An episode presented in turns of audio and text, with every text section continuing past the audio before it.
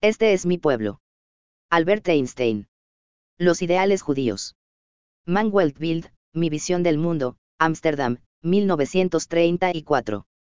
Tender hacia el conocimiento, hacia el saber por el saber mismo, hacia el amor a la justicia rayano en el fanatismo, y propender a la independencia personal, he ahí los motivos de la tradición judía que justifican mi pertenencia a ella, como un don especial del destino.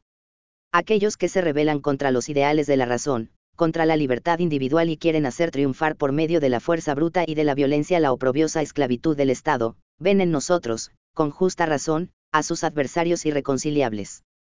La historia nos ha impuesto una carga sumamente pesada, pero, mientras permanezcamos fieles servidores de la verdad, de la justicia y de la libertad, no solo subsistiremos como el más viejo de los pueblos existentes, sino que también seguiremos, como hasta ahora y con un constante trabajo productivo creando valores que contribuyen al ennoblecimiento de la humanidad. Existe una cosmovisión judía. Manuel Bild, Mi visión del mundo, Ámsterdam, 1934. Según mi opinión, no existe ninguna cosmovisión judía en el sentido filosófico de la palabra. El judaísmo me parece casi exclusivamente una posición, una actitud moral con respecto a la vida. Creo que es más bien el resumen de los conceptos de la vida, encarnados en el pueblo judío, que el contenido de los preceptos y leyes expuestos en el Pentateuco e interpretados en el Talmud. Los dos constituyen para mí los más importantes testimonios para el gobierno de la concepción judía del mundo, en los tiempos antiguos. La esencia del concepto judío, según mi parecer, es la siguiente, la afirmación de la vida en todos los seres. La vida de cada individuo solo tiene sentido si está al servicio del embellecimiento y la nobleza de todo lo existente. La vida es sagrada, esto significa que es el supremo valor, del que dependen todos los demás. La santificación de la vida supraindividual trae consigo la estimación suprema de todo lo espiritual, todo ello constituye un rasgo especialmente característico de la tradición judía. El judaísmo no es un dogma frío. El Dios judío es solo la negación de la superstición, un resultado imaginario de su eliminación. Está también una tentativa de fundar sobre el miedo una ley moral, que no deja de ser una tentativa lamentable y deshonrosa. Sin embargo, me parece que la profunda tradición moral del pueblo judío se emancipó en una medida muy considerable de ese temor. También es claro que el servir a Dios fue equiparado con el servir a los seres vivientes.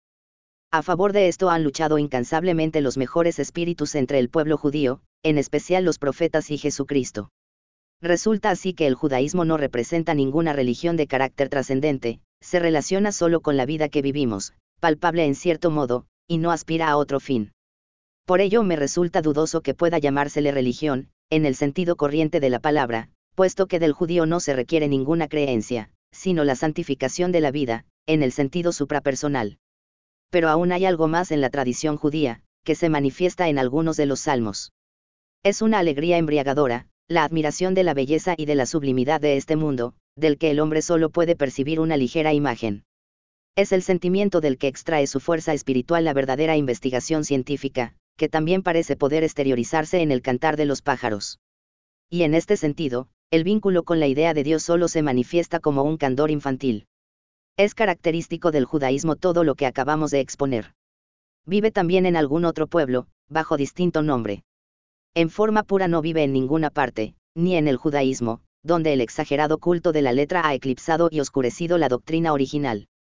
Pero, no obstante, yo veo en el judaísmo una de sus más vívidas y más puras realizaciones. Y ello es especialmente válido para la base de esta cosmovisión, que reside en la santificación de la vida. Es característico que en el precepto de guardar asueto y santificar el día sábado, fueron incluidos también, de manera expresa, los animales de trabajo, hasta tal punto se sentía como un ideal la exigencia y la necesidad de solidaridad entre todos los seres vivientes.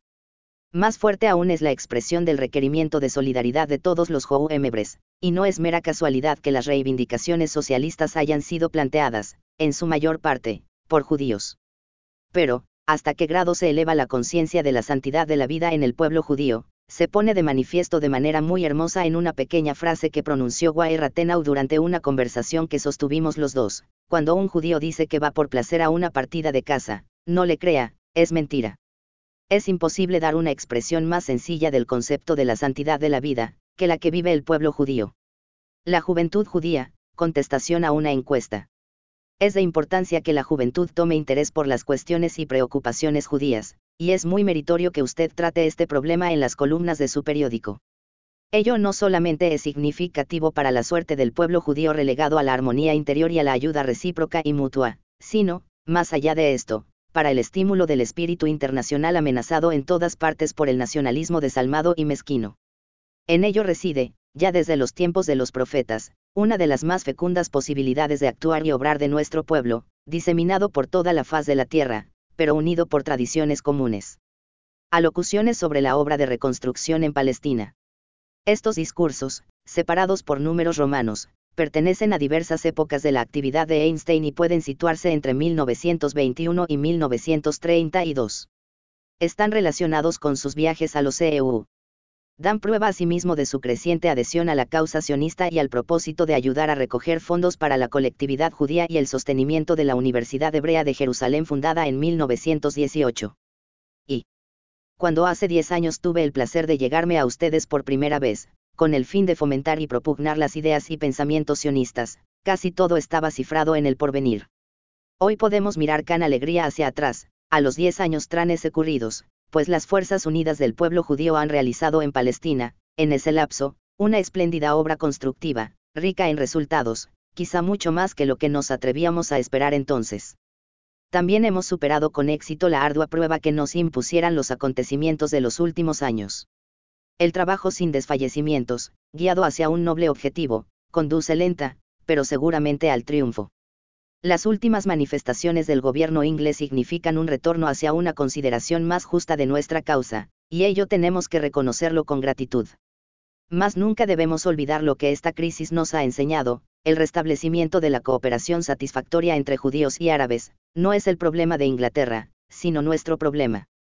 Nosotros, esto es, judíos y árabes, debemos unirnos y llegar a una comprensión recíproca en cuanto a las necesidades de los dos pueblos, en lo que atañe a las directivas satisfactorias para una convivencia provechosa. Una solución justiciera y digna de los dos pueblos significa para nosotros un objetivo no menos importante y hermoso que el mismo fomento del trabajo reconstructivo pensemos que Suiza representa un grado de desarrollo político superior al de cualquier otro Estado nacional, precisamente por la razón de los grandes problemas civiles, cuya solución tiene como condición previa la constitución estable de una comunidad formada sobre la base de varios grupos nacionales.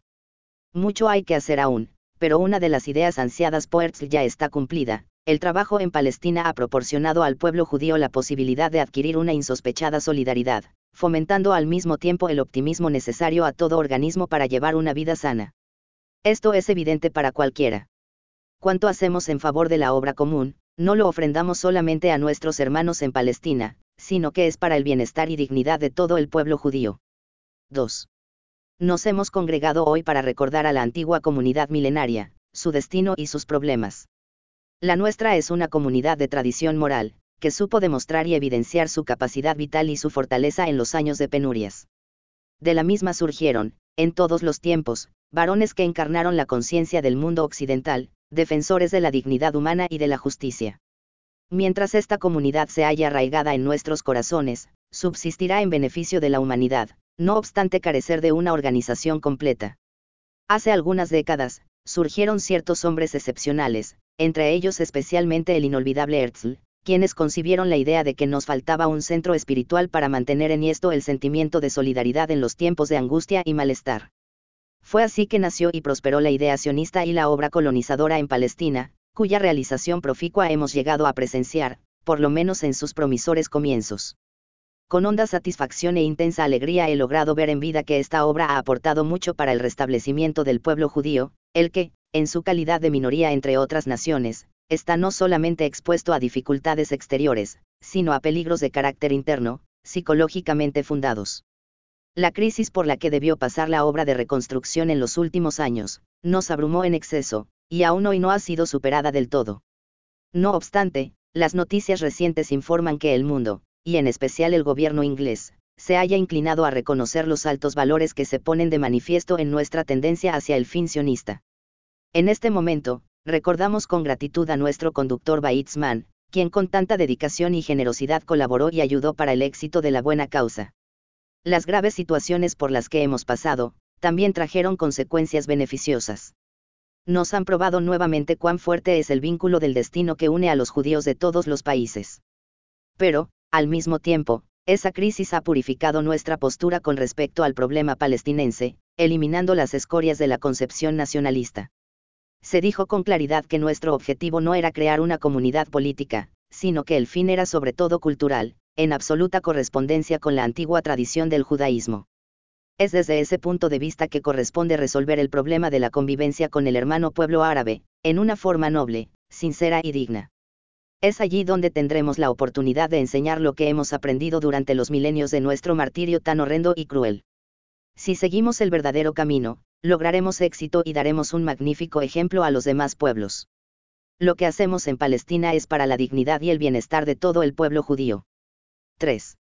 Es para mí gran complacencia tener la oportunidad de dirigir a eleganes palabras a la juventud de este país, fiel a los objetivos comunes de la judeidad.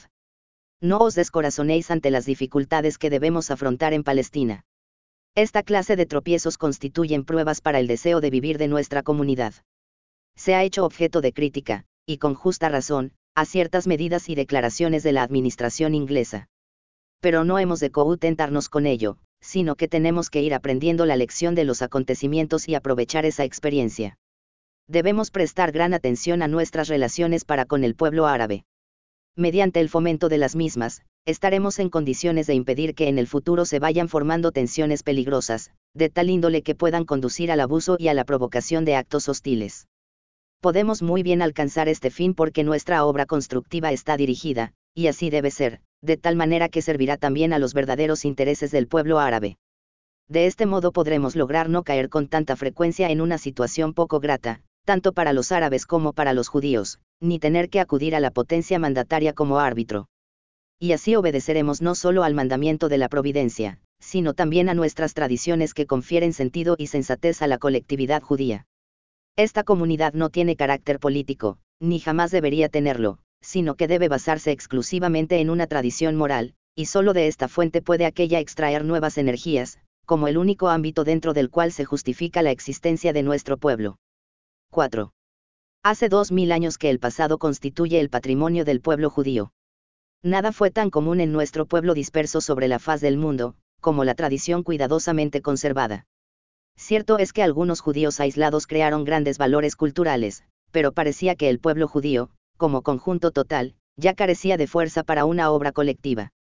Ahora las cosas han cambiado.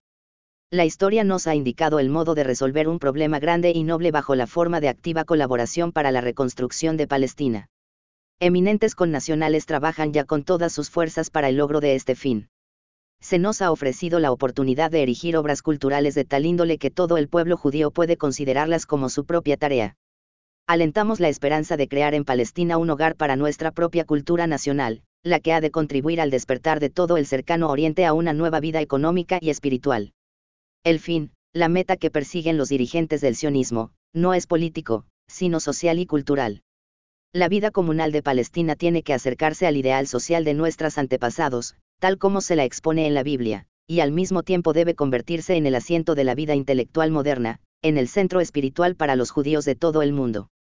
En correspondencia con este concepto, la fundación de una universidad judía en Jerusalén, constituye uno de los objetivos más importantes de las organizaciones sionistas. Estuve en los últimos meses en América con el fin de ayudar a crear allí la base material para esa universidad, y el éxito de la empresa que perseguimos fue natural. Gracias a la incansable actividad y al destacado espíritu de sacrificio evidenciado por los médicos judíos de EU, hemos logrado reunir suficientes medios materiales para la fundación de una facultad de medicina, y se puede afirmar que inmediatamente han de comenzar los trabajos preparatorios para hacer de ella una realidad. Con los resultados obtenidos hasta ahora, ya no me cabe duda alguna que también los medios necesarios para las demás facultades podrán ser reunidos en poco tiempo. La Facultad de Medicina será, por supuesto, transformada en breve en un instituto de investigaciones, ocupándose activamente del saneamiento del país, trabajo muy impetante para la obra de reconstrucción. En cuanto a la enseñanza en gran escala, ella adquirirá relevancia un poco más tarde. Y, en vista que se ha encontrado una serie de investigadores activos, competentes y listos para responder y seguir el llamado de la universidad, parece completamente asegurada la instalación rápida de dicha facultad de medicina. He notado también que fue creado un fondo especial para la universidad, completamente separado del Fondo General destinado a la reconstrucción del país. gracias a la incansable actividad del profesor Weitzman y de otros dirigentes sionistas en América, fueron reunidas considerables sumas de dinero durante los últimos meses, sobre todo debido a la buena voluntad y al espíritu de sacrificio de la clase media. Termino estas palabras con un cálido llamado dirigido a los judíos de Alemania, no obstante la grave situación del actual momento económico, para que aporten todo lo que puedan, sin escatimar esfuerzos, para la reconstrucción del hogar judío en Palestina. No se trata aquí de un acto de beneficencia, sino de una empresa que toca de cerca a todos los judíos, y cuyo buen éxito promete a todos transformarse en motivo de las más nobles satisfacciones espirituales. V. Palestina no representa para los judíos una mera empresa de caridad, o una aventura colonial, sino un problema de importancia capital para nuestro pueblo.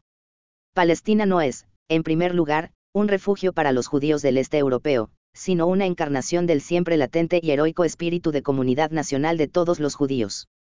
Será ahora el instante propicio, o el momento necesario para despertar y fortificar ese sentimiento. Creo que debo contestar a esta pregunta, no solo con una opinión espontánea, sino sobre la base de una razón irrebatible, con un rotundo e incondicional sí. Vamos a echar una ligera mirada retrospectiva a la evolución sufrida por los judíos alemanes durante los últimos 100 años. Hace un siglo, nuestros antepasados vivían aún, salvo contadas excepciones, en el gueto.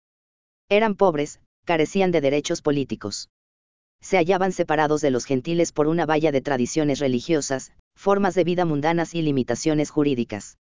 Estaban circunscriptos, en su desarrollo espiritual, a su literatura propia, influenciada solo débil y relativamente por el poderoso resurgimiento que experimentara la vida espiritual europea a partir de la época del Renacimiento. Pero aquellos hombres, oscuros y despreciados, que vivían tan modestamente, tenían una ventaja sobre nosotros, cada uno de ellos pertenecía con todas las fibras de su corazón a una comunidad en la que se desarrollaba por completo, donde se sentía miembro con iguales derechos que todos los demás, que nada exigía de él en cuanto a aquello que estuviera en pugna natural con su modo de pensar.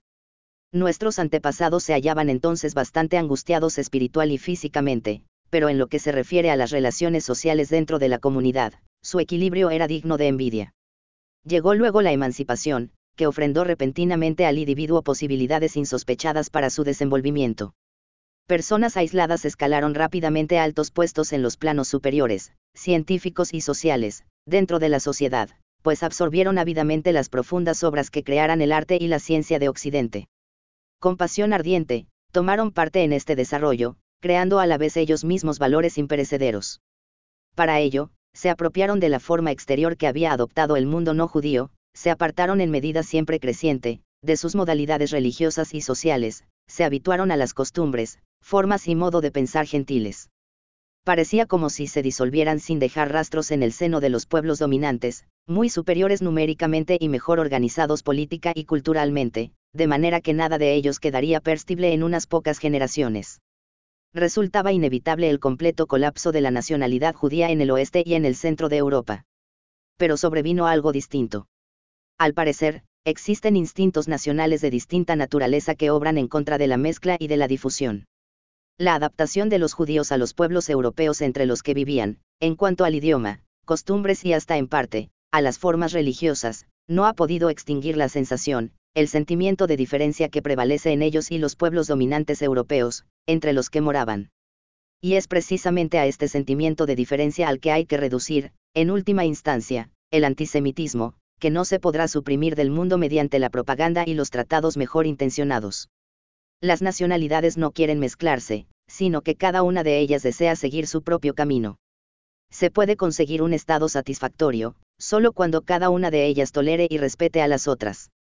A ese estado de cosas pertenece, en primer término, la exigencia de que nosotros, los judíos, cobremos nuevamente plena conciencia de nuestro propio ser como nacionalidad y que reconquistemos el respeto perdido que necesitamos para una existencia cabal. Tenemos que volver a aprender a reconocer con orgullo a nuestros antepasados y nuestra historia y, ya en calidad del pueblo, tenemos que asumir y plantearnos ciertos problemas culturales, apropiados para fortalecer nuestra conciencia de comunidad. No es suficiente que nosotros, en calidad de individuos aislados, participemos en el desarrollo cultural de la humanidad, tenemos que tomar en nuestras manos la solución de tales problemas, que solo los conjuntos nacionales están en condiciones de resolver. Únicamente de esta manera puede vigorizarse, esto es, recuperar su salud física y moral, el judaísmo, la judeidad mundial. Les ruego considerar el movimiento sionista desde este punto de vista. La historia acaba de plantearnos el problema de colaborar activamente para la reconstrucción económica y cultural de nuestro país de origen. El trabajo fue preparado por hombres inspirados y altamente dorados, y muchos de nuestros connacionales de alta jerarquía se hayan dispuestos a dedicarse al mismo por completo. Ojalá cada uno de nosotros esté en condiciones de apreciar plenamente la importancia de esta obra y contribuir, de acuerdo con sus fuerzas, a la realización de este magnífico proyecto. La comunidad judía.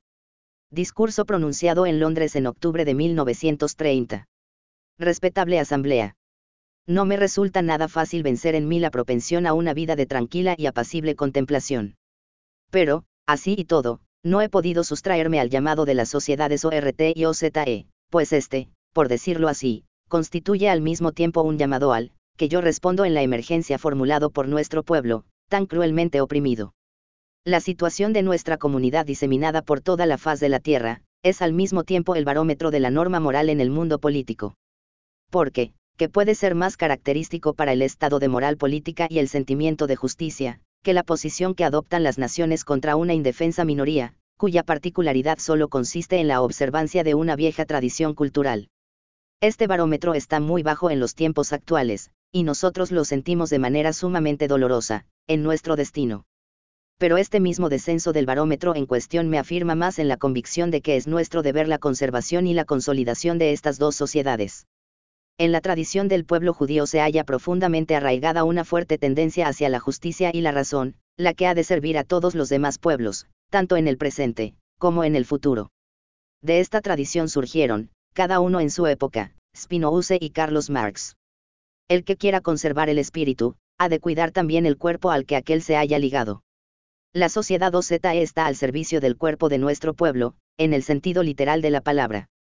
Esta sociedad trabaja sin descanso hoy en la Europa Oriental, para conservar físicamente a nuestro pueblo que se halla en extremo oprimido en lo económico, mientras que la sociedad ORT piensa y trata de reparar los graves daños, sociales y económicos, que afectan al pueblo judío desde la Edad Media. Debido al hecho de que, en aquella época nefasta nos fuera cerrado el acceso a todos los oficios de producción inmediata, nos vimos impelidos hacia ocupaciones de carácter netamente mercantil. Al pueblo judío se le puede prestar ayuda eficaz en la Europa Oriental, solo cuando se le dejen abiertas las posibilidades de nuevos oficios y profesiones, en las que se desenvuelvan y trabajen con el resto del mundo. Es este el arduo y difícil problema, para resolver el cual trabaja con éxito la sociedad ORT. Hacia vosotros, con nacionales ingleses, va dirigido el presente llamado para que colaboréis en la obra tan ampliamente emprendida, creada por hombres excelentes y destacados. Los últimos años, aún los últimos días, nos han traído desilusiones, que precisamente han de tocaros muy de cerca.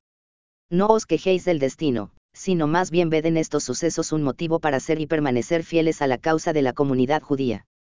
Estáis firmemente convencido que de esta manera servimos indirectamente a los fines humanos generales, que siempre deben ser los más elevados para nosotros pensad que las dificultades y los obstáculos resultan una valiosa fuente inspiradora para la fuerza y la salud de cualquier comunidad humana. No hubiéramos podido sobrevivir milenios en calidad de tal, de haber dormido sobre un lecho de rosas, estoy en absoluto persuadido de este hecho. Nos cabe aún un consuelo más hermoso. Nuestros amigos no son precisamente muy numerosos, pero entre los mismos se hallan hombres de espíritu superior y de sentido de justicia, para los que el ennoblecimiento de la comunidad humana y la emancipación del individuo de la opresión denigrante constituyen un problema vital. Podemos considerarnos felices de contar en estos momentos entre nosotros a hombres que no pertenecen a la colectividad judía, los que comunican carácter esencialmente solemne a esta tarde memorable. Me proporciona especial felicidad ver ante mí a Bernard Shaw y a H. G. Wells, hacia cuya manera de comprender la vida me siento atraído en particular. Fue usted, señor Shaw, quien ha llevado a cabo el milagro de conquistar el amor y la sincera admiración de los hombres, por un camino que para otros se habría convertido en un martirio. Usted no solo ha predicado moral a los hombres, sino que ha escarnecido a ello que para muchos era intangible e inviolable. Lo que usted ha hecho, solo puede realizarlo quien ha nacido artista. Usted extrajo de su cajita mágica innumerables imágenes con apariencia humana, pero que no son de carne y hueso, sino que se componen de espíritu, talento y humor y sin embargo, ellas se asemejan a los hombres, en cierto modo, mucho más que nosotros mismos, y resulta que uno casi olvida que no son creaciones de la naturaleza, sino que su paternidad pertenece a Bernard Shaw. Hace usted mover a esas graciosas creaciones en el ámbito de un pequeño mundo, frente a cuya puerta montan guardia las gracias, sin dejar entrar a los resentimientos. El que ha penetrado ese pequeño mundo con la mirada, ve el de nuestra realidad bajo una nueva luz, observa las figuras creadas por usted deslizarse al interior de los hombres de la realidad, de modo que estos cobran de repente un aspecto muy distinto al que poseían anteriormente. Y así, mientras usted tiene de esta manera el espejo ante nosotros, obra al mismo tiempo como emancipador y libertador, de un modo que ningún otro contemporáneo hubiera podido hacerlo, y de igual manera libera nuestra existencia de la fuerza mezquina de la tierra que gravita sobre nosotros. Es precisamente por esta razón que todos le estamos tan ricanocidos, a la vez que sentimos gratitud hacia el destino que, en medio de tantas graves enfermedades, nos ha enviado el médico de almas y el bienhechor. Yo, personalmente, le agradezco también las inolvidables palabras que dirigió a mi homónimo mitológico, que me hace tan pesada la vida, no obstante que, con toda su enorme magnitud, en el fondo es un individuo inofensivo. Pero, a todos vosotros, hermanos judíos, os digo que la existencia y el destino de nuestro pueblo dependen de nosotros mismos, más que de factores externos. Así, debemos permanecer fieles a las tradiciones morales que nos permitieron subsistir durante milenios, no obstante las graves tormentas que pasaron por encima de nuestras cabezas. Al servicio de la vida, el sacrificio se convierte en una bendición. La Palestina trabajadora. Manuel Bild, Mi visión del mundo, Ámsterdam, 1934. Entre las organizaciones sionistas, la Palestina trabajadora es aquella cuya obra beneficia de manera más inmediata a la parte más valiosa de su población, con más exactitud, la que, con la labor de sus manos transforma los desiertos en florecientes moradas y colonias. Esos trabajadores representan una selección del pueblo judío formada a base de buena voluntad, es una especie de élite compuesta de hombres fuertes, conscientes y desinteresados, vale decir, carentes de egoísmo. No se trata de artesanos incultos que ofrecen el trabajo de sus brazos al mejor postor, sino hombres con instrucción, libres, cultos y activos espiritualmente, cuya lucha pacífica con un suelo abandonado redunda en beneficio de todo el pueblo judío, directa e indirectamente. Hacer, dentro de lo posible, más llevadero su destino, significa salvar valiosísimas vidas humanas, pues, la lucha, el bregar de los primeros pioneros en un suelo que aún no ha sido saneado, es un comienzo duro y peligroso, a la par que un pesado sacrificio personal. Solo aquel que lo haya visto con sus propios ojos puede juzgar hasta qué punto es cierto todo esto. El que ayuda para mejorar el equipamiento de aquellos hombres, fomenta y propugna la realización de la obra en condiciones de mayor eficacia. Es también esta clase trabajadora la que se halla en condiciones de crear relaciones normales y francas con el pueblo árabe, que es uno de los problemas más importantes del sionismo. Porque los gobiernos y administraciones vienen y se van, pero las relaciones humanas son las que dan el tono final en la vida de los pueblos. Por esta razón, el apoyo prestado a la Palestina trabajadora significa al mismo tiempo una política humana y digna en Palestina, un combate eficaz contra las subalternas y mezquinas corrientes nacionalistas, por las que hoy en día sufre el mundo político en general, como, aunque en grado menor, el pequeño mundo político de la obra que se está desarrollando en Palestina. El resurgimiento judío.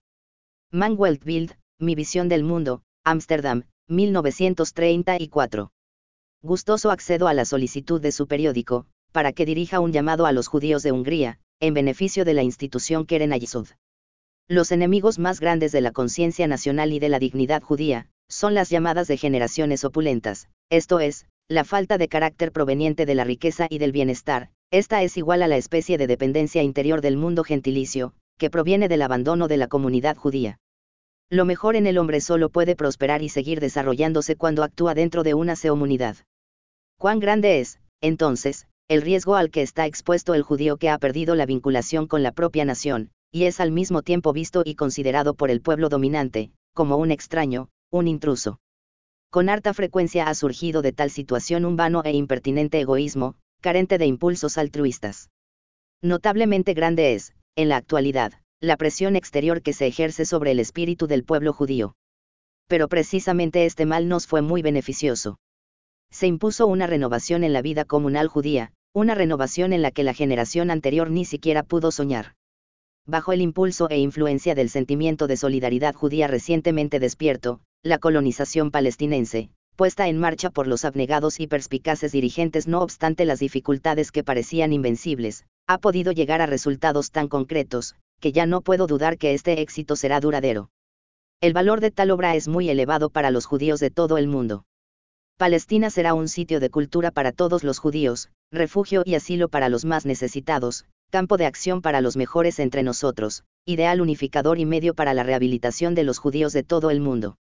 El antisemitismo y la juventud académica.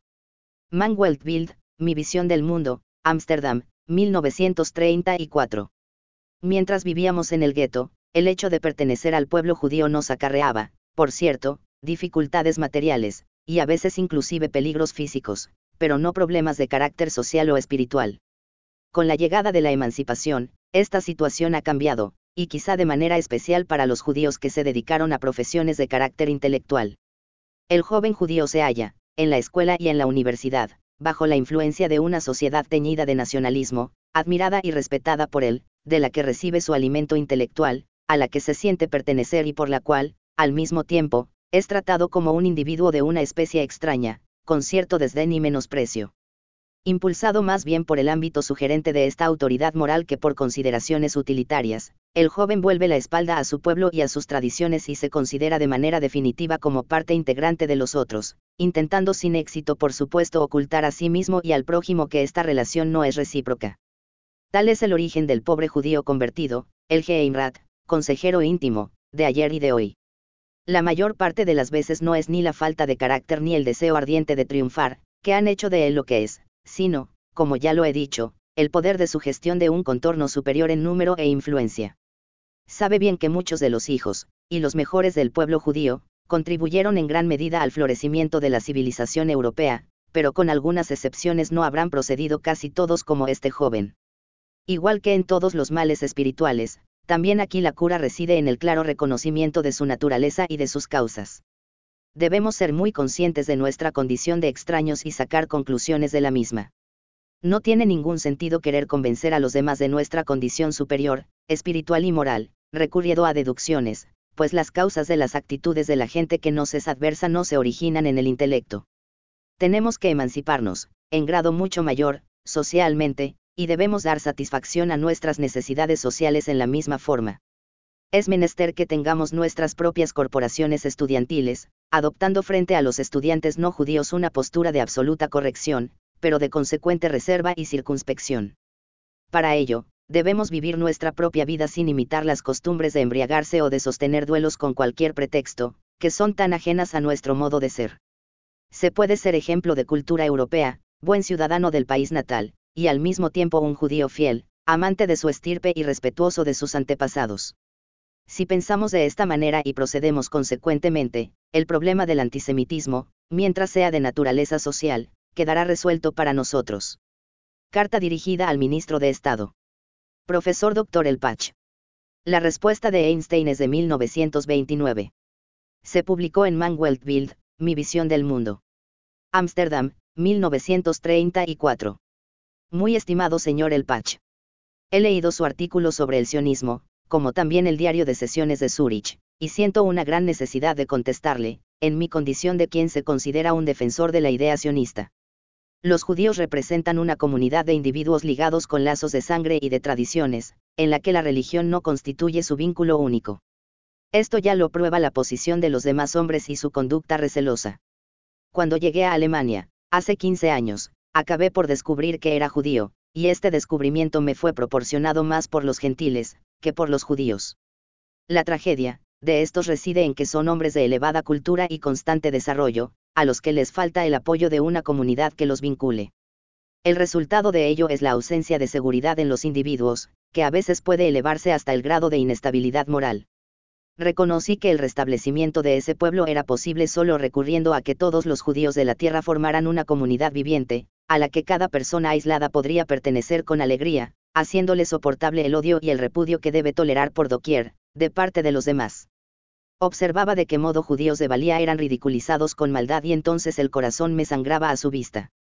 Notaba cómo las escuelas, las revistas cómicas y otros innumerables factores culturales de la mayoría no judía, minaban y socavaban el sentimiento de dignidad y aprecio propio, aun entre los mejores de mis connacionales, y sentía que así no se podía seguir. Por eso reconocí que solo una obra común, que fuera de agrado para el corazón de todos los judíos del mundo, podría lograr rehabilitar a ese pueblo.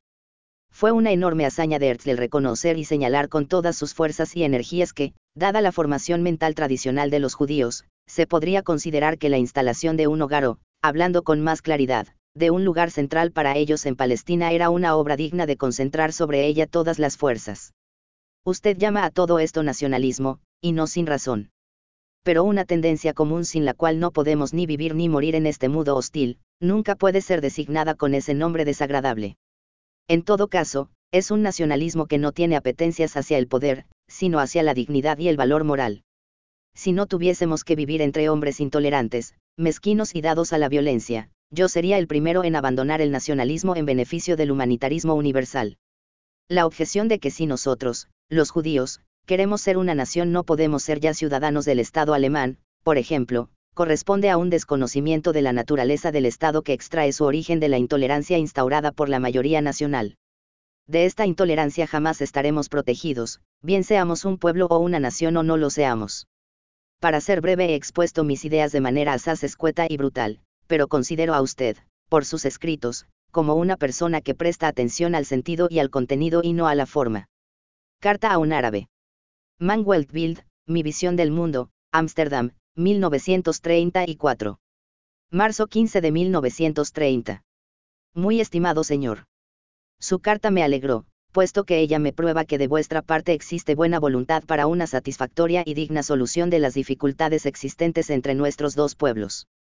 Creo que estas son más de índole y naturaleza psicológica que real, y que, en virtud de ello, podrían ser resueltas y eliminadas, si de los dos lados se contara con la presencia y el aporte de honrada y buena predisposición. Nuestra situación es ahora tan desfavorable por la razón de que árabes y judíos nos hallamos frente al poder del mandato, como partes litigantes. Este estado de las dos naciones es indigno, y puede ser modificado si encontramos un camino hacia proposiciones según las cuales ambos partidos puedan unirse. Le diré cómo imagino la realización de un cambio en las actuales circunstancias críticas, simultáneamente le agregaré que esta es solo mi opinión particular, sobre la que no he hablado con nadie. Le envío la presente carta escrita en alemán, porque no me siento con ánimos para escribirle en inglés, y porque quiero tener, yo solo, la responsabilidad de la misma. Con seguridad, usted podrá encontrar un amigo judío, partidario de la conciliación, que se la traduzca. Se ha de formar un consejo privado, para el que judíos y árabes enviarán cada uno cuatro representantes que no dependan de ninguna manera de cualquier institución política, y su composición sería la siguiente, un médico, elegido por la Asociación de Médicos, un jurisconsulto, elegido por la Asociación de Abogados, un representante obrero, elegido por las asociaciones gremiales, un eclesiástico, nombrado por el clero. Estas ocho personas tendrían que reunirse una vez por semana. Deberían contraer la obligación de no pretender ser representantes de los intereses del grupo al que pertenecen, ni tener en cuenta los de su nación solamente, sino procurar única y exclusivamente, y a su mejor conciencia, la prosperidad y el adelanto de toda la población del país. Las conversaciones serían secretas, sin informar de manera alguna sobre las mismas, ni siquiera en privado. Cuando fuere tomada una determinación sobre algún asunto, con el asentimiento de tres votantes de cada parte por lo menos, esta decisión podrá darse a publicidad, pero solo en nombre de todo el Consejo. En el caso de disconformidad, cualquiera podrá dimitir de su cargo en dicho Consejo, pero con la obligación estricta de no revelar nada de las sesiones que se hayan celebrado en su presencia y en el caso de que una de las sociedades no estuviere conforme con su representante, podrá reemplazarlo por otro. Aun cuando ese consejo privado no tendría prerrogativas determinadas de especie alguna, podría sin embargo hacer que las diferencias fueran allanadas gradualmente y que, frente al poder del mandato, surgiera una expresión más firme de los intereses del país, que está por encima de la política cotidiana. Cristianismo y judaísmo. Manuel Bild, Mi visión del mundo, Ámsterdam, 1934. Si al judaísmo de los profetas y al cristianismo, en la forma que lo predicara Jesucristo, se les quitaran todos los agregados posteriores, hechos en especial por los sacerdotes, quedaría en pie una doctrina que estaría en condiciones de curar a la humanidad de todos los males sociales. A los hombres de sano criterio cabe la obligación y el deber iniludable e irrenunciable de intentar, cada uno en su círculo, de mantener vívida en lo posible tal doctrina de puro humanitarismo si en el seno de una comunidad se hiciera esta tarea con honradez, sin dejarse confundir o desviar por la propaganda contemporánea, tal comunidad podría considerarse como la más dichosa. Alemanes y judíos, un prólogo. Las páginas que vienen a continuación se hallan dedicadas a dignificar la obra de los judíos alemanes. Piénsese que se trata de una población que solo corresponde, numéricamente, a los habitantes, de una ciudad de tamaño mediano, de una comunidad que se abrió camino y se impuso a una población alemana cien veces superior, no obstante las condiciones de desventaja en que se hallaba, y a pesar de los prejuicios que la rodeaban, lo logró mediante la supremacía de las antiguas tradiciones culturales. Por más que se opongan todos a ese pequeño pueblo, no podrá rehusarle el respeto nadie que haya conservado una parte de su sano juicio en medio de estos tiempos de confusión general. Precisamente en esta era de persecución, a la que están expuestos los judíos alemanes, hay que decir en voz alta que el mundo occidental ha de agradecer al pueblo judío, por una parte su religión y, con ella, el más valioso, el más preciado ideal moral, y por otra, en efecto, el renacimiento del mundo espiritual helénico. Tampoco hay que olvidar que la flexibilidad de la lengua alemana debe sus finaces a una traducción de la Biblia, es decir, a una versión del hebreo. La idea, el recuerdo de lo que han hecho y conquistado para la humanidad los judíos alemanes, aun en los tiempos modernos, debería darles el mejor de los consuelos en el momento actual, y ninguna opresión, por brutal que fuera, ninguna calumnia, por más refinada y astutamente urdida, engañará a los que no son ciegos, acerca de los valores espirituales y morales involucrados en ese pueblo. ¿Por qué se odia a los judíos? Publicado en Nueva York en noviembre de 1938. A esta nota pertenecen los parágrafos que siguen hasta cómo la opresión resulta un estímulo inclusive. Yo quisiera comenzar por contarles una antigua fábula introduciendo en ella algunos pequeños cambios, una fábula que servirá para destacar vigorosamente los resortes principales del antisemitismo político. El joven pastor dice a su caballo, tú eres la bestia más noble que pisa la tierra. Mereces vivir en una felicidad apacible, y tu felicidad sería completa en efecto si no existiera el pérfido siervo.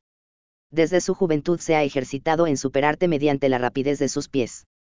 Su paso más rápido le permite alcanzar las fuentes de agua antes que tú. Él y su tribu beben el agua de todas partes, mientras que tú y tus potrillos sufren sed. Quédate en casa. Mi sabiduría y mis enseñanzas te librarán a ti y a tu especie de tan triste e ignominioso estado.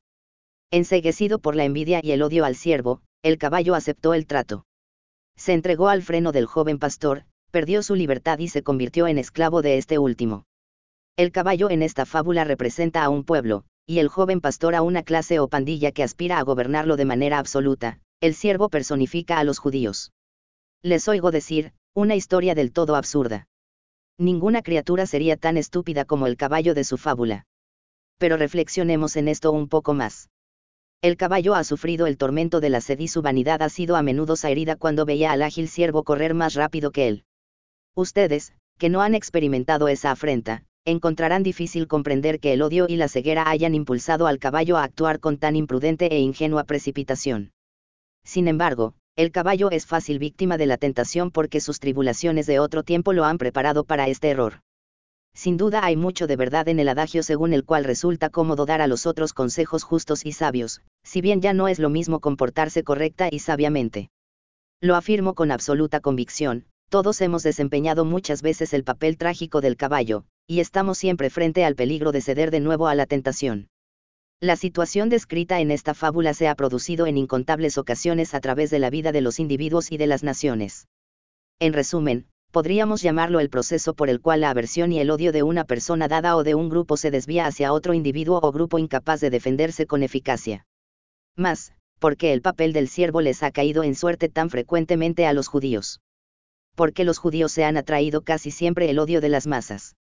En primer término, debido a que hay judíos dentro de la mayoría de las naciones y no son tantos en número para defenderse contra los ataques violentos. Algunos ejemplos del pasado reciente nos proporcionan la prueba de lo dicho, hacia el fin del siglo XIX el pueblo ruso se hallaba irritado contra la tiranía de su gobierno.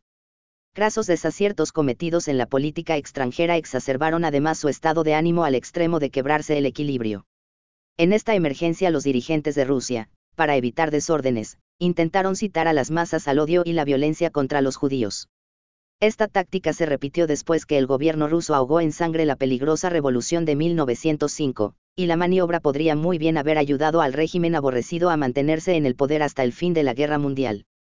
Cuando los alemanes perdieron la guerra tramada por su clase gobernante, enseguida se tejieron intrigas para culpar a los judíos, primero por haberla provocado, después como causantes de la derrota. Estas maquinaciones lograron éxito en el decurso del tiempo. El odio engendrado contra los judíos no solo protegía a las clases privilegiadas, sino que permitió a una pequeña minoría insolente y sin escrúpulos reducir al pueblo alemán a un estado de completa servidumbre. Los crímenes de que se ha acusado a los judíos en el devenir de la historia, crímenes que debían justificar las atrocidades cometidas contra ellos, han variado en rápida sucesión. Se pretendía que envenenaban las fuentes. Se decía que mataban a los niños con propósitos rituales. Han sido falsamente inculpados de realizar un esfuerzo sistemático para obtener el dominio económico y explotar a toda la humanidad. Se han escrito libros pseudocientíficos a fin de estigmatizarlos como una raza dañina e inferior pasan por provocadores de guerras y revoluciones en su propio interés egoísta. Se los ha presentado a la vez como innovadores peligrosos y enemigos del verdadero progreso. También se les reprocha el intento de distorsionar la cultura de los pueblos, según se manifiesta en la vida nacional, con el pretexto de apropiársela. Al mismo tiempo se les moteja de obstinados e inflexibles, al punto que les resultaría imposible adaptarse a la convivencia de cualquier tipo de sociedad.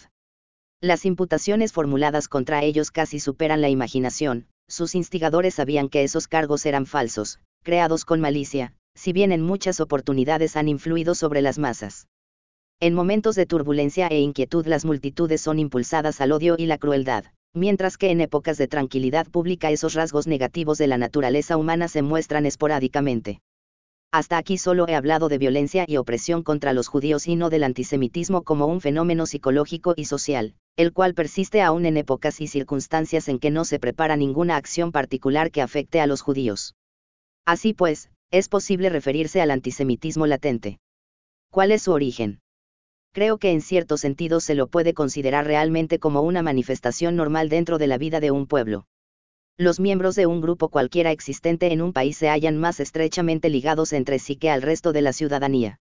De ahí que una nación jamás se verá libre de fricciones en tanto tales grupos aparezcan en la actividad pública. Según mi opinión, la uniformidad dentro de una nación no es deseable aunque lograra obtenerse.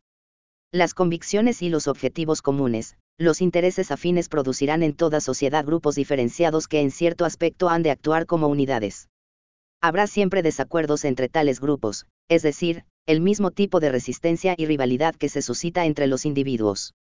La necesidad de esas agrupaciones es quizá la que se comprueba con más facilidad en el dominio de la política, en la formación de los partidos políticos.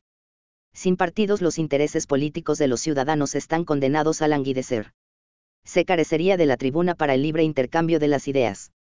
El hombre se encontraría aislado y no podría afirmar sus puntos de vista.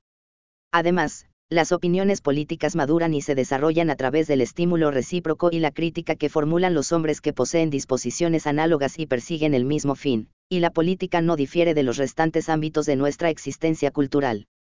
Se reconoce así, por ejemplo, que en las épocas de gran fervor religioso pueden surgir distintas sectas, cuyas rivalidades impulsan la vida religiosa en general. Se sabe bien, por otra parte, que la centralización, esto es, el aniquilamiento de los grupos independientes conduce al exclusivismo y a la esterilidad en la ciencia y en el arte, puesto que tal centralización controla, y hasta suprime toda oposición de ideas y las tendencias de la investigación. ¿Qué es en verdad un judío? La formación de grupos tiene un efecto fortaleciente en todas las esferas del esfuerzo humano, debido sin duda muy a menudo a la lucha entre las convicciones y los fines que representan los distintos sectores. Los judíos integran también reales agrupaciones con un carácter definido que les es propio, y el antisemitismo no es más que una actitud antagónica producida entre los no judíos por el grupo judío. Es esta una reacción social normal. Sin el error político que es su consecuencia nunca habría sido designado con un nombre especial. ¿Cuáles son las características del pueblo judío? En primer lugar, ¿qué es un judío? No existe una respuesta categórica a esta pregunta. La más clara sería la siguiente, un judío es una persona que profesa la religión judía. El carácter superficial de esta respuesta se reconoce enseguida mediante una simple comparación. Planteemos la pregunta, ¿qué es un caracol? Una respuesta semejante a la dada más arriba sería esta, un caracol es un animal que habita una pequeña concha. Tal respuesta no es del todo incorrecta ni tampoco exhaustiva, pues la pequeña concha no es más que uno de los productos materiales del caracol. De igual modo la religión judía solo es una de las creaciones características de esta comunidad. Se sabe, además, que un caracol puede arrojar su caparazón sin dejar por eso de ser caracol. El judío que abandona su religión, en el sentido formal del término, se halla en una posición análoga. Sigue siendo judío.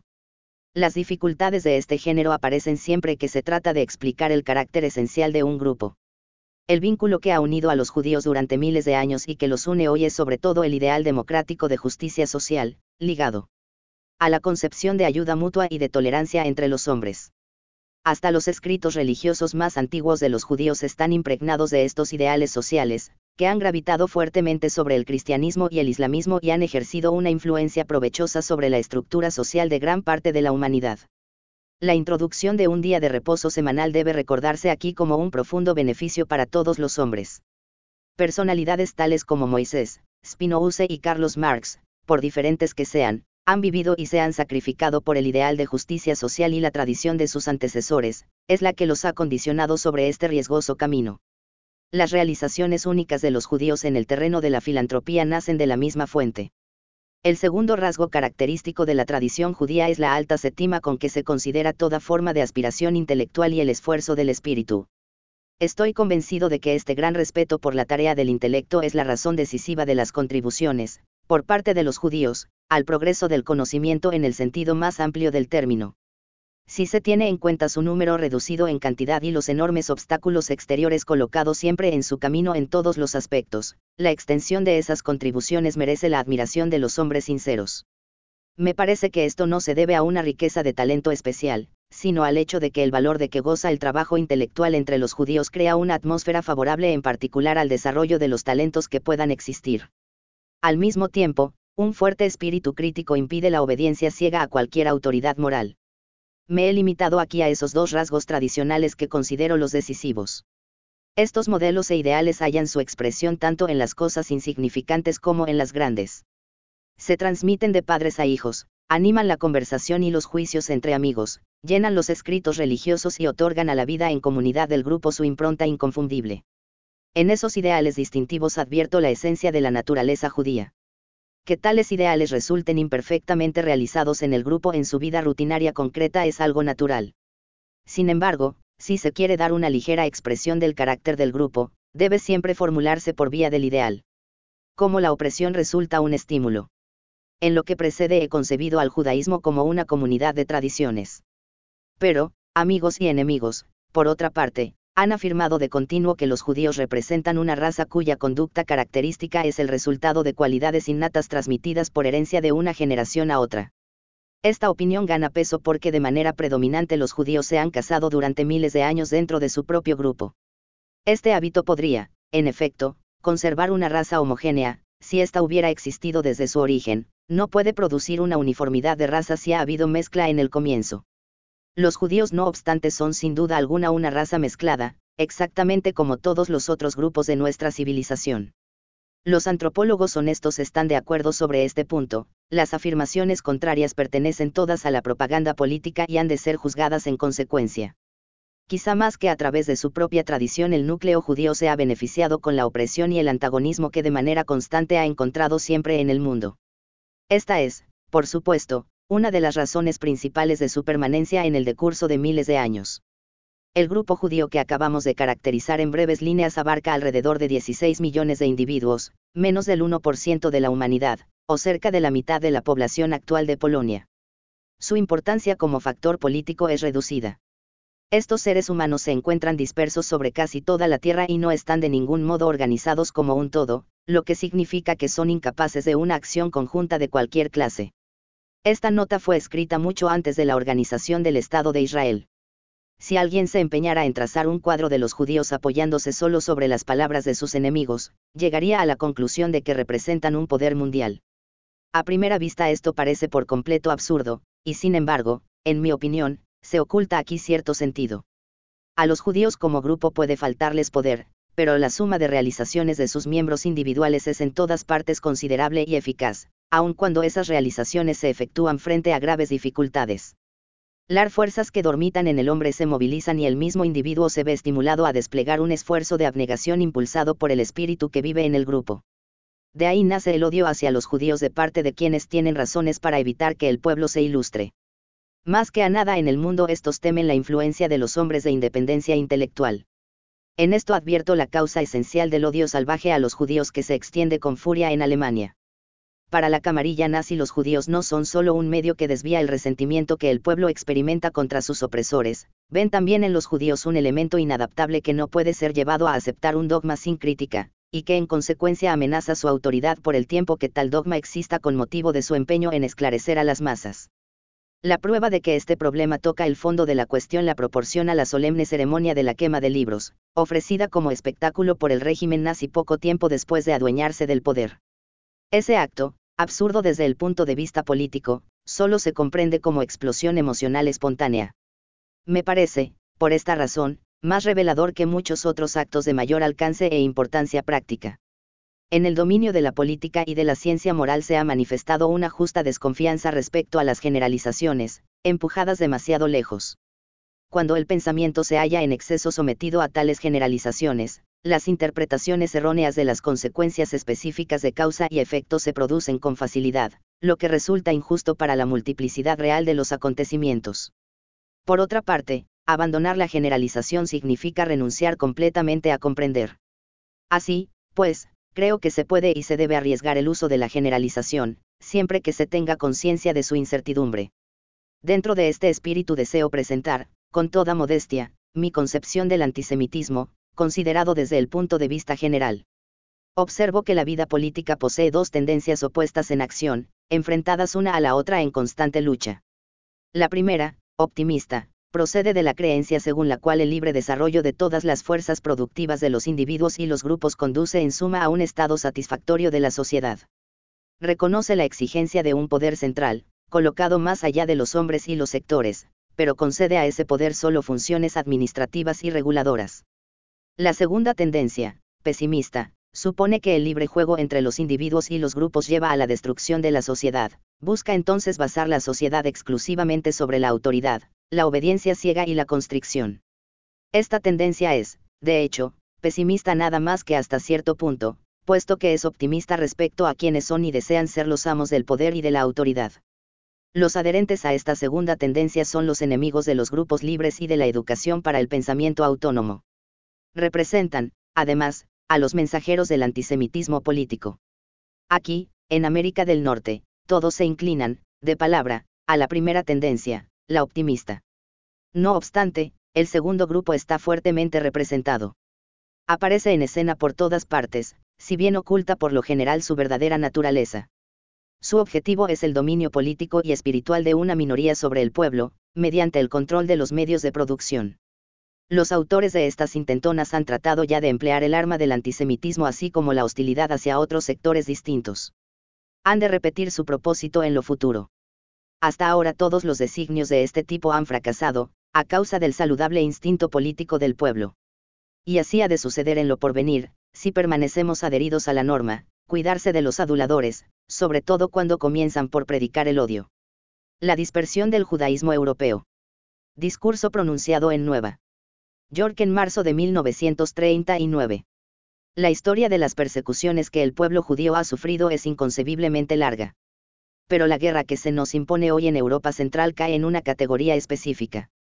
En el pasado éramos perseguidos a pesar de que formábamos el pueblo de la Biblia, hoy sin embargo somos perseguidos justo porque constituimos el pueblo del libro.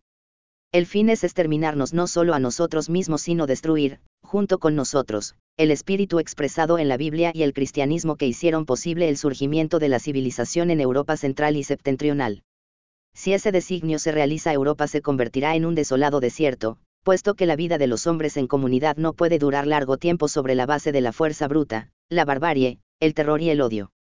Solo la comprensión de nuestros vecinos, la justicia en nuestras relaciones y la buena voluntad de ayudar a nuestros semejantes pueden ofrecer estabilidad a la sociedad humana y garantizar la seguridad del individuo. Ni la inteligencia, ni las invenciones ni las instituciones son capaces en absoluto de reemplazar a esos partidos ya mencionados, vitales para la educación muchas de las comunidades judías han sido estirpadas antes de que estallara la tormenta actual en Europa. Centenas de miles de hombres, mujeres y niños han sido arrojados de sus hogares y obligados a vagar con desesperanza sobre los dilatados caminos del mundo. La tragedia presente del pueblo judío refleja un desafío a la estructura fundamental de la civilización moderna. Uno de los aspectos más dramáticos de la opresión de los judíos y otros grupos lo constituye la formación de una clase especial de refugiados. Muchos hombres distinguidos en la ciencia, el arte y la literatura fueron expulsados del país al que enriquecieron con sus talentos. En un periodo de depresión económica esos exiliados llevan consigo las posibilidades de reanimar el esfuerzo material y cultural, no pocos de tales refugiados son técnicos muy hábiles en la industria y la ciencia. Pueden proporcionar una contribución valiosa al progreso del mundo están en condiciones de recompensar la hospitalidad provocando un nuevo desarrollo económico, pues ofrecen ocasión de ocupar a la población local. Se me ha asegurado que en Inglaterra la admisión de refugiados judíos ha proporcionado trabajo a 15.000 hombres sin empleo. Como uno de los ex ciudadanos de Alemania, que se considera dichoso por haber abandonado ese país, sé que puedo hablar en nombre de mis compañeros de exilio, aquí como en otras naciones, al expresar mi reconocimiento a las democracias del mundo debido a la magnífica hospitalidad con que nos han acogido. Todos nosotros tenemos una deuda de gratitud hacia nuestras nuevas residencias, y cada uno realiza cuanto le es posible para demostrarlo por la calidad de sus contribuciones a la obra económica, social y cultural de los países en que nos hemos radicado. No obstante, un motivo de las más graves preocupaciones es el aumento constante de refugiados. Los acontecimientos de la semana pasada agregaron varios centenares de miles de refugiados virtuales desde Checoslovaquia. Otra vez nos hallamos frente a una gran tragedia, la de una comunidad que tiene una noble tradición de democracia y servicio social.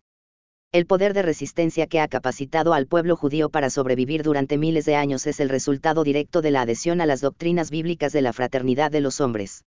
En estos años de aflicción nuestro celo por ayudarnos fue sometido a una prueba muy severa. Cada uno de nosotros debe personalmente enfrentar esta experiencia para sufrirla como lo han hecho antes nuestros padres. No tenemos otros medios para defendernos que nuestra solidaridad y nuestro conocimiento de que la causa por la cual sufrimos es importante y sagrada. No olvidemos. Si nosotros, como judíos, podemos aprender algo de esta triste época, desde el punto de vista político, es que el destino nos ha ligado con íntima fuerza, hecho que en los momentos de bonanza olvidamos a menudo fácil y alegremente.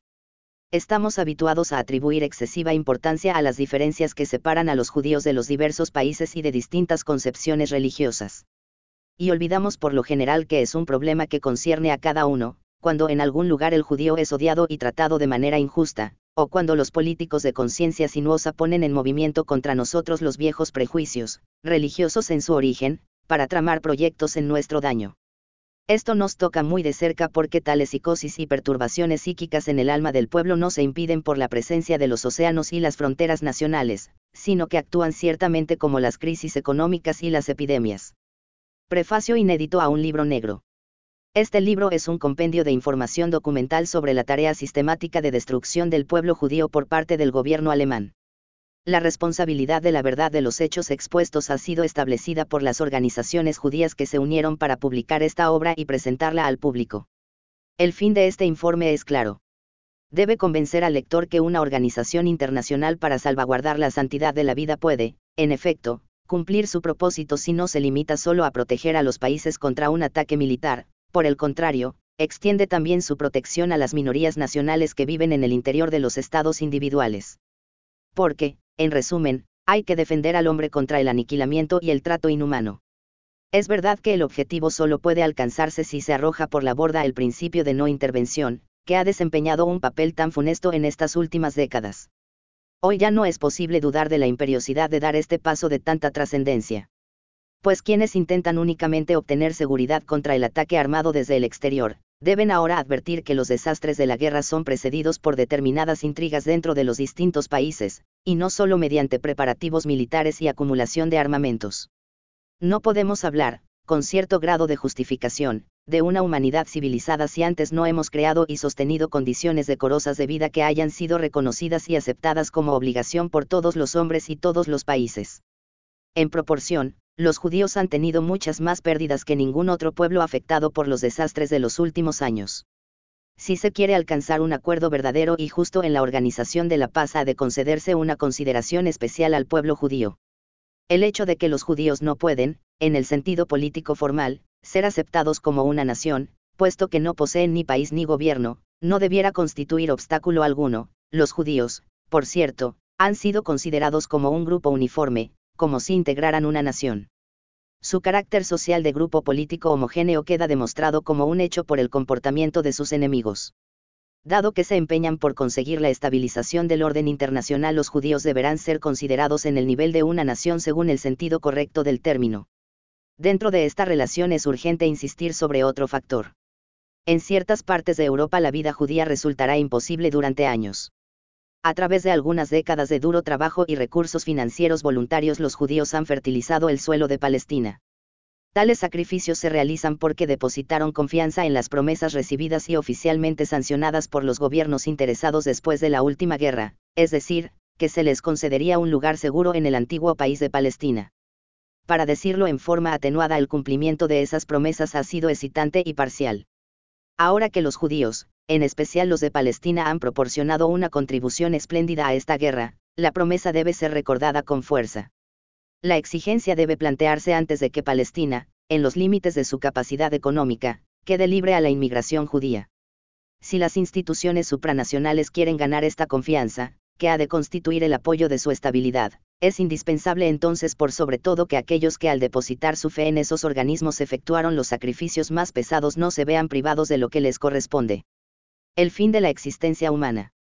Nuestra época se muestra orgullosa del progreso que ha conquistado en el desarrollo intelectual del hombre.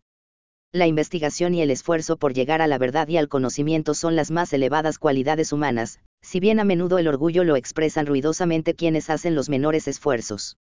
Y deberíamos cuidarnos, por cierto, de no convertir al intelecto en nuestro Dios. Él tiene, sin duda, músculos potentes, pero no personalidad. No puede guiar, sino solo servir, y no es exigente en la elección de conductores. Esta característica se refleja en las cualidades de sus sacerdotes, los intelectuales.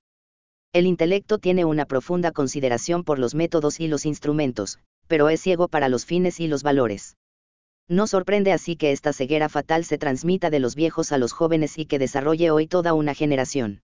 Nuestros antepasados judíos, los profetas, y los antiguos sabios chinos comprendían y proclamaban que el factor más importante que da forma a nuestra existencia humana es la posición y fundamento de un fin. Este fin es una comunidad de seres humanos libres y felices, que por un constante esfuerzo interior se empeñan en desprenderse de la herencia de los instintos antisociales y destructores. En este intento el intelecto puede resultar la ayuda más poderosa. Los frutos de este trabajo intelectual, junto con el empeño mismo y en cooperación con la actividad creadora del artista, otorgan a la vida su contenido y significado. Pero hoy las rudas pasiones del hombre reinan en nuestro mundo más desenfrenadas que nunca. Nuestro pueblo judío, en todas partes una pequeña minoría, sin medios para defenderse por la fuerza, está expuesto a los sufrimientos más crueles, aún al aniquilamiento en mayor medida que otros pueblos en el mundo. El odio desencadenado contra nosotros se basa en el hecho de que hemos mantenido el ideal de una sociedad armoniosa y le hemos conferido una expresión en palabra y en acto entre los mejores exponentes de nuestro pueblo. Nuestra deuda con el sionismo. Discurso pronunciado en Nueva York en abril de 1938. Raras veces, desde la conquista de Jerusalén por Tito, la comunidad judía ha conocido un periodo de agresión más dramático que el que reina en nuestros días. En ciertos aspectos desde luego nuestra época es aún más turbulenta, porque las posibilidades de emigración son para el hombre más limitadas hoy que entonces. Pero sobreviviremos también a este periodo no obstante la pesadumbre y las duras pérdidas que nos ocasione en vidas humanas. Una comunidad como la nuestra, que lo es solo en virtud de la tradición, puede ser reforzada únicamente mediante la ayuda desde afuera pues ahora cada judío siente que su condición de tal significa que se le obliga a soportar una seria responsabilidad no ya con su propia comunidad sino también frente a la humanidad.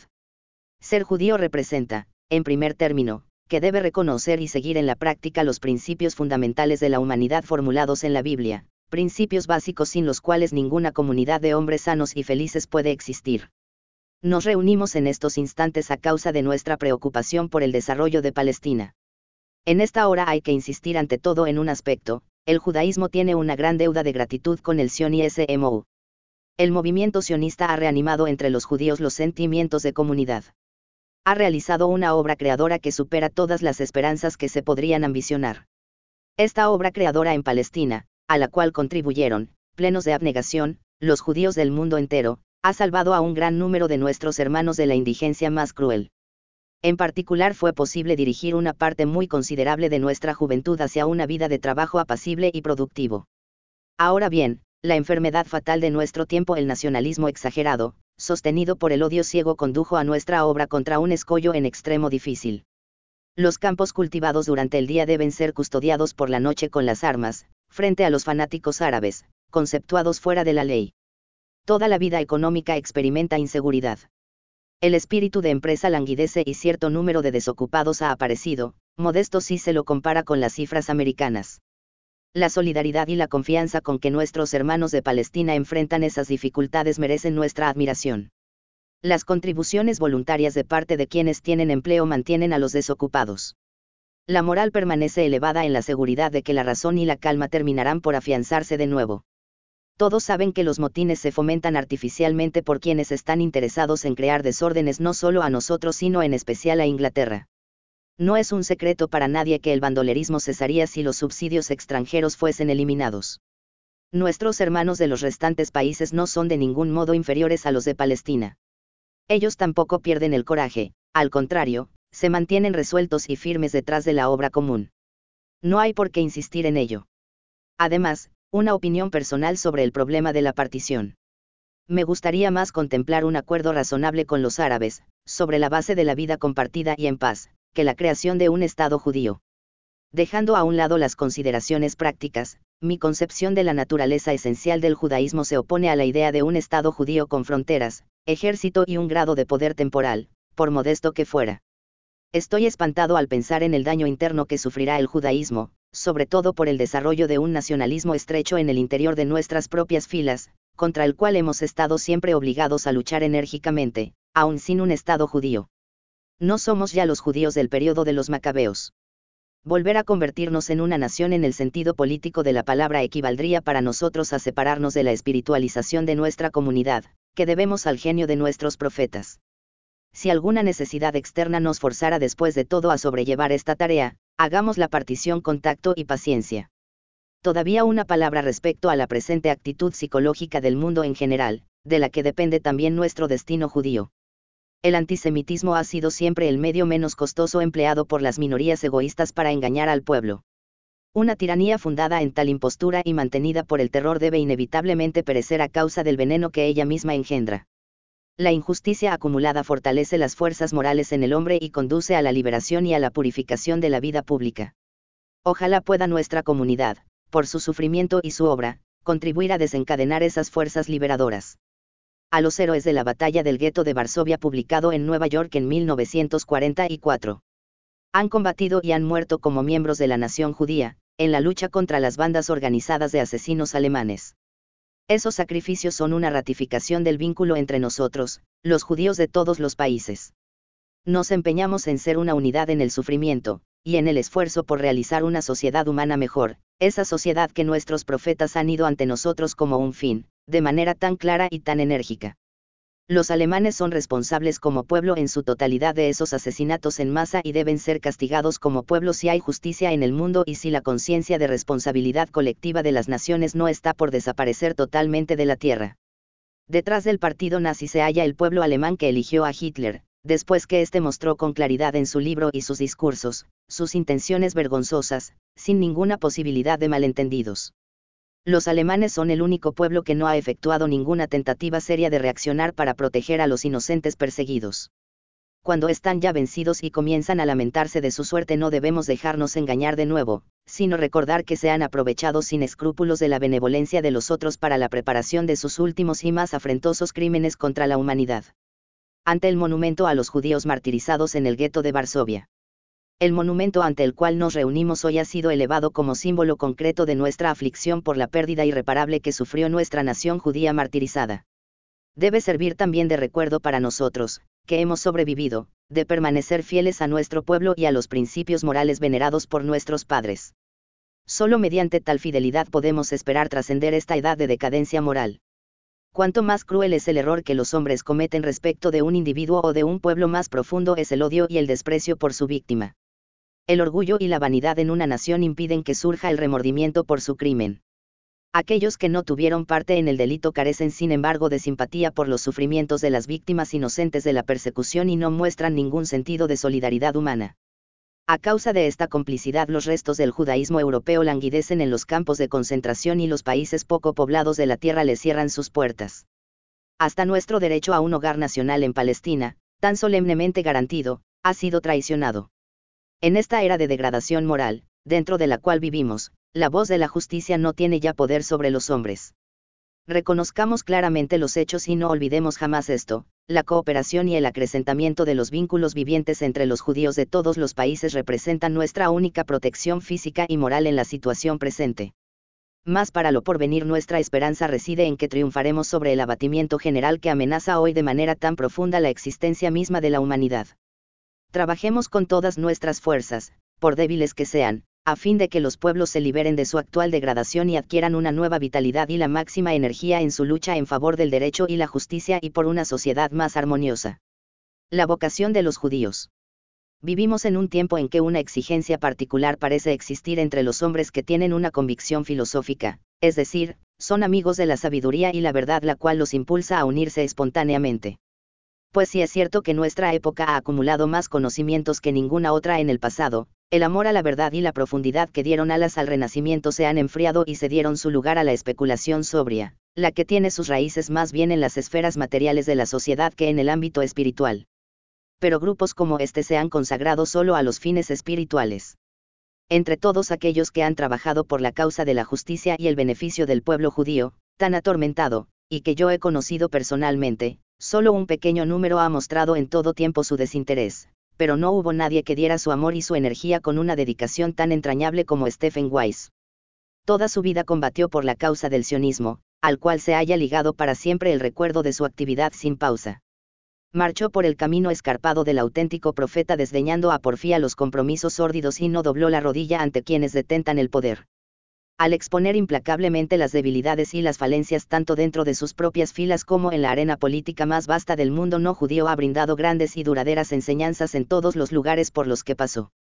Hay quienes no simpatizan con él, pero nadie le ha negado el reconocimiento y el respeto, pues cada uno sabe que detrás del enorme esfuerzo de este hombre latía sin desfallecer jamás el deseo apasionado de elevar a la humanidad a un nivel superior y más dichoso. En la Universidad de Jerusalén.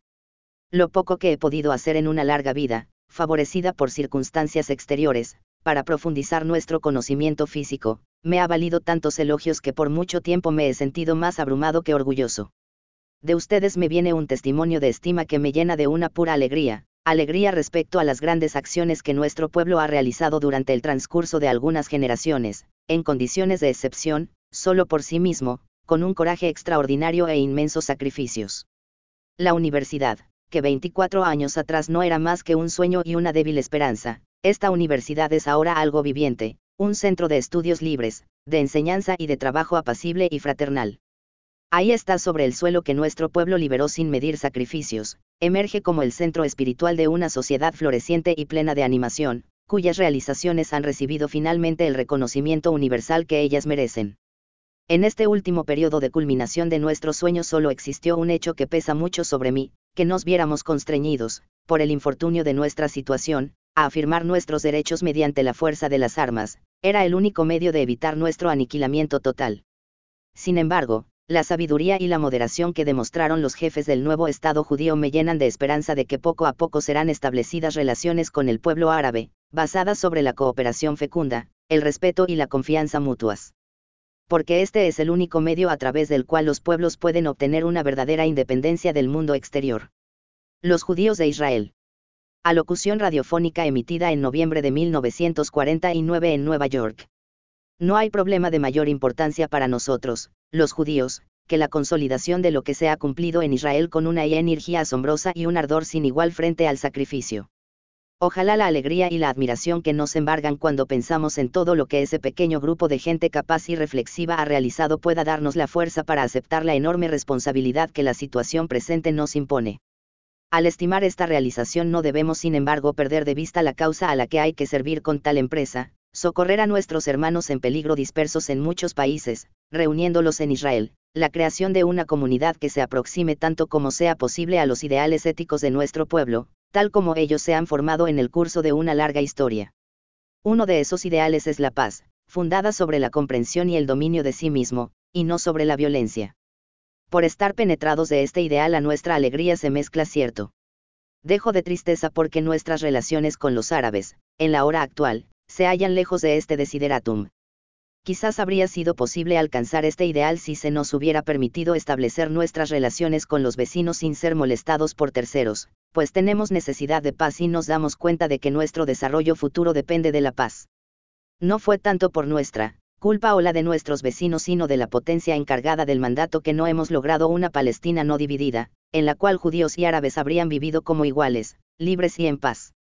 Cuando una nación domina a otras, como era el caso del mandato británico en Palestina, casi no puede evitar seguir la sentencia bien conocida, divide y impera. En lenguaje simple esto significa, crea la discordia entre la gente que tú gobiernas y así no se unirán para sacudir el yugo que les has impuesto. Y bien, nos hemos desembarazado de la sujeción, pero la simiente de la discordia produjo frutos y podría aún ser dañina durante algún tiempo en lo futuro, esperemos que esta situación no se prolongue demasiado. Los judíos de Palestina no han combatido por la independencia política como tal, han luchado para obtener una libre emigración de los judíos de muchos países, donde la existencia misma se halla en peligro, una emigración libre también para quienes desearan vivir entre los suyos. No es una exageración decir que pelearon a fin de conferir realidad a un sacrificio quizás único en la historia. Yo no hablo de la pérdida de vidas humanas y propiedades al combatir a un enemigo numéricamente muy superior, no pienso tampoco en el trabajo agotador que es el destino del pionero en un país descuidado y estéril. Pienso sí en el sacrificio extraordinario que una población que vive en tales condiciones debe realizar para recibir en el curso de 18 meses una ola de inmigrantes que abarca más de un tercio de la población judía total del país. Para darse cuenta de lo que esto significa no hay más que representarse un esfuerzo comparable de los judíos americanos. Supongamos que no hubiera ley que limitara la inmigración a los Estados Unidos, imaginemos que los judíos de ese país se ofrecieran voluntariamente con el propósito de admitir más de un millón de judíos de otros países en el término de un año y medio, cuidar de ellos e incorporarlos a la economía de esa nación.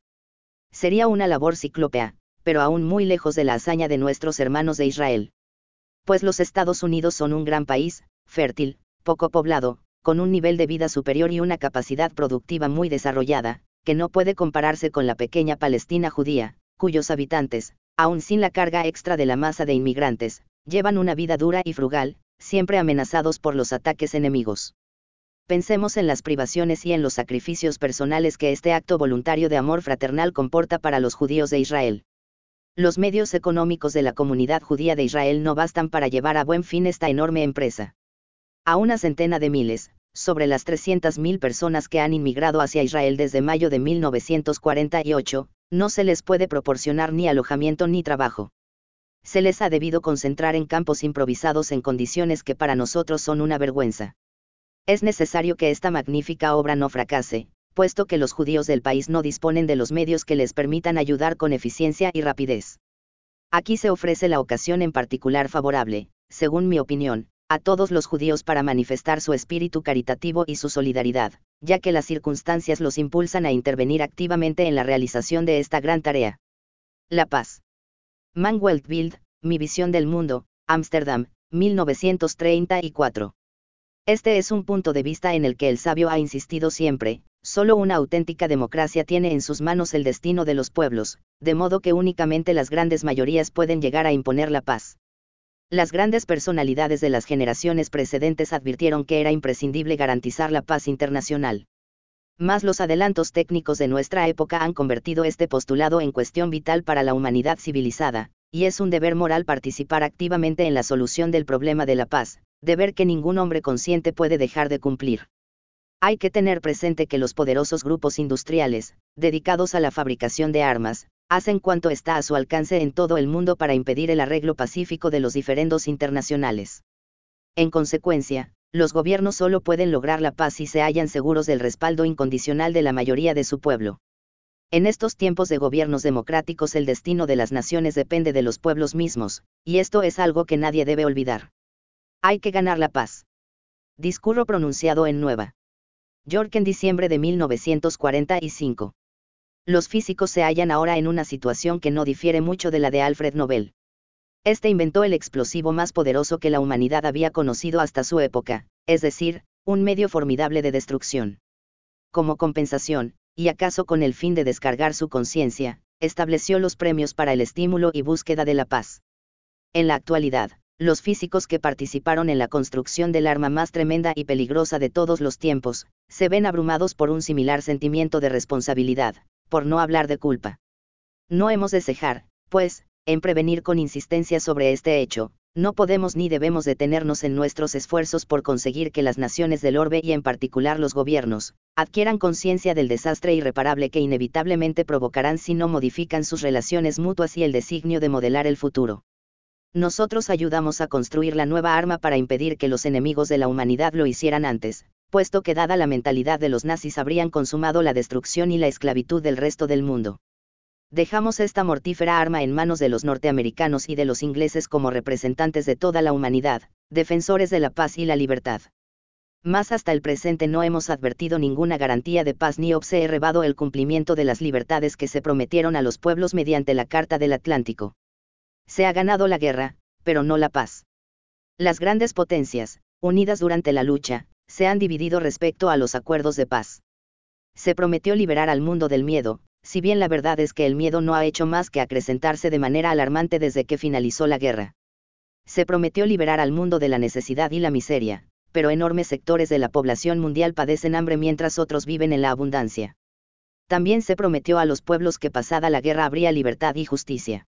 Sin embargo, hemos comprobado y seguimos comprobando, inclusive ahora, el humillante espectáculo de ejércitos libertadores que hacen fuego contra poblaciones que desean su independencia y aspiran a la igualdad social, ejércitos que en esos países apoyan con la fuerza de las armas a los partidos y dirigentes que parecen más inclinados a servir intereses encubiertos. Todavía se anteponen problemas territoriales y rivalidades de poder, que debían considerarse resabios del pasado, a las exigencias esenciales del bienestar común y la justicia. Deseo ser más concreto sobre un caso, que no es sino un síntoma de la situación general, el infortunio de mi propio pueblo, el pueblo judío. En tanto la violencia nazi se abatió solo, o en mayor medida, contra los judíos, el resto del mundo contempló los hechos con pasividad, y hasta se formularon tratados y convenios con un gobierno indiscutiblemente criminal, como el del Tercer Reich. Después, cuando Hitler se hallaba a punto de apoderarse de Rumania y Hungría, cuando Majdanek y Oswiecim se encontraban en manos aliadas y tomaron estado público en todo el orbe los métodos de las cámaras de gas. Los intentos de rescatar a los judíos rumanos y húngaros resultaron inútiles porque el gobierno británico había clausurado las puertas de Palestina a los emigrantes judíos, y no había ningún país que admitiese a esa gente desamparada. Se la dejó morir como a sus hermanos y hermanas de los países ocupados. No olvidaremos nunca los heroicos esfuerzos de los pequeños países, las naciones escandinavas, los holandeses, los suizos y tantas personas de las regiones ocupadas de Europa que realizaron todo lo posible para proteger a los judíos. No olvidamos tampoco la actitud humanitaria de la Unión Soviética que fue la única de las grandes potencias que abrió sus puertas a cientos de miles de judíos cuando los ejércitos nazis avanzaban a través de Polonia. Más después que aconteciera lo relatado sin que nadie lo impidiera, ¿cómo está hoy la situación? Mientras en Europa se reparten territorios sin el menor respeto por los derechos de los afectados, lo que resta de los judíos europeos, una quinta parte de su población de preguerra, comprueba que aún se le sigue negando la entrada a su refugio natural de Palestina y queda expuesta al hambre y al frío y a la persistente hostilidad. Todavía no hay país que quiera o pueda ofrecerles a los judíos un lugar en que logren vivir en paz y seguridad. Y el hecho de que muchos continúen en las degradantes condiciones de los campos de concentración en que los aliados los mantienen, prueba de manera concluyente la situación desesperada y humillante que soportan estos desdichados. Se impide a los perseguidos entrar en Palestina con la excusa del principio de la democracia, pero en verdad las potencias occidentales que respaldan la prohibición del libro blanco, ceden ante las amenazas y la presión externa de cinco estados árabes grandes y escasamente poblados. Resulta en alto grado irónico que el ministro inglés de Relaciones Exteriores diga a los desvalidos judíos europeos que deben seguir en Europa porque allí se necesita su talento, y por otro lado, les aconseje que no intenten colocarse a la cabeza de ningún movimiento competitivo a fin de no suscitar de nuevo el odio y la persecución. En suma, me temo que ya no puedan evitarlo, pues con sus 6 millones de muertos se han visto empujados, contra su voluntad, a encabezar la trágica lista de las víctimas nazis. No es muy halagadora la imagen del mundo de posguerra. En cuanto se refiere a nosotros, los físicos, no somos políticos y jamás hemos deseado mezclarnos en la política. Sabemos, empero, algo que los políticos ignoran. Y creemos nuestro deber recordarles y explicarles a los responsables que no hay salida posible por la vía fácil, que ya no queda tiempo para andar con rodeos y posponer los cambios indispensables para un futuro indefinido. No hay tiempo para mezquinos regateos. La situación exige un esfuerzo valiente, una transformación radical en nuestra actitud, en la política. Hay que desear que el espíritu que impulsó a Alfred Nobel cuando creó su gran institución, el espíritu de solidaridad y confianza, de generosidad y fraternidad entre los hombres, prevalezca en la mente de quienes dependen las decisiones que determinarán nuestro destino. De otra manera la civilización quedaría condenada. Apéndices. La visita del profesor Alberto Einstein a la Argentina. Invitado por la Universidad Nacional de Buenos Aires y por la colectividad israelita de esta capital, la República Argentina ha tenido el honor de recibir la visita de uno de los sabios físicos más ilustres de la hora actual, el profesor Alberto Einstein. El profesor Einstein ha dado conferencias sobre su teoría en los centros científicos más importantes del mundo, Berlín, París, Zúrich, Londres, etc., siendo agasajado en todas partes en la forma que merece un hombre de su talla intelectual. Entre nosotros fue debidamente agasajado, la Universidad y la Facultad de Ciencias Exactas Físicas y Naturales designaron comisiones especiales para su recepción, la de la última institución presidida por su decano ingeniero Eduardo Huergo, los que se trasladaron a Montevideo para esperar al eminente sabio y acompañarlo hasta Buenos Aires. La recepción oficial tuvo lugar en el Salón de Actos Públicos del Colegio Nacional de la Universidad, asistiendo a ella ministros del Poder Ejecutivo Nacional, delegados de las universidades de Montevideo, Tucumán y Córdoba, el rector de la universidad y miembros del Consejo Superior y lo más representativo de nuestros círculos universitarios e intelectuales.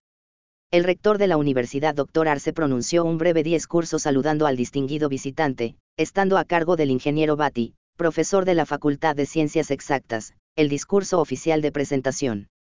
El ingeniero Bati, quien se ha dedicado con entusiasmo al estudio de la teoría de Einstein, habiendo dictado un curso especial sobre la misma, hizo conocer, a grandes rasgos, cuál es la importancia de la obra de Einstein, haciendo notar que solo un hombre privilegiado como él, podía, en plena juventud, haber llegado a fundar su genial teoría. El doctor Einstein dio una serie de conferencias de las que nos ocupamos más adelante. Durante su estada y haciendo un paréntesis a sus actividades como conferencista, impuesto por el feriado de Semana Santa, el doctor Einstein se trasladó a Córdoba, haciendo excursiones por las sierras de esta provincia de cuya belleza quedó admirado el Consejo Directivo de la Facultad de Ciencias Exactas Físicas y Naturales le ofreció una comida en el Tigre, que fue seguida de una excursión por las islas. La Academia de Ciencias lo recibió expresamente en su seno, y algunos de sus miembros le plantearon cuestiones relacionadas con su teoría, que el sabio con su reconocida gentileza contestó en forma satisfactoria.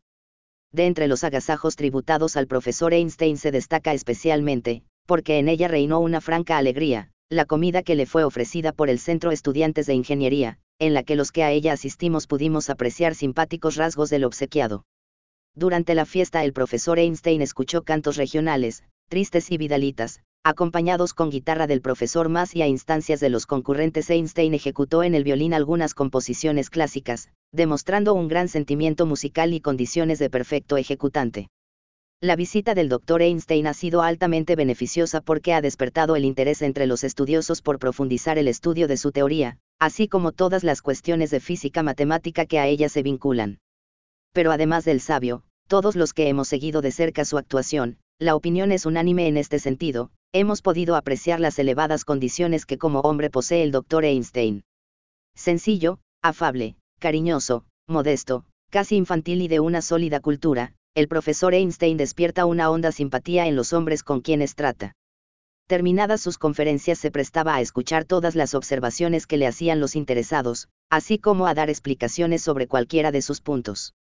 Con toda paciencia y sin revelar, ni siquiera fugazmente, la más pequeña contrariedad, lo hemos visto escuchar largos razonamientos y consultas de muchos que creían que su teoría era panacea universal para resolver todos los problemas naturales o que la habían interpretado torcidamente. Con una sonrisa bondadosa, en la que apenas se notaba un tinte de ironía, el profesor escuchaba y trataba de convencer a sus consultores.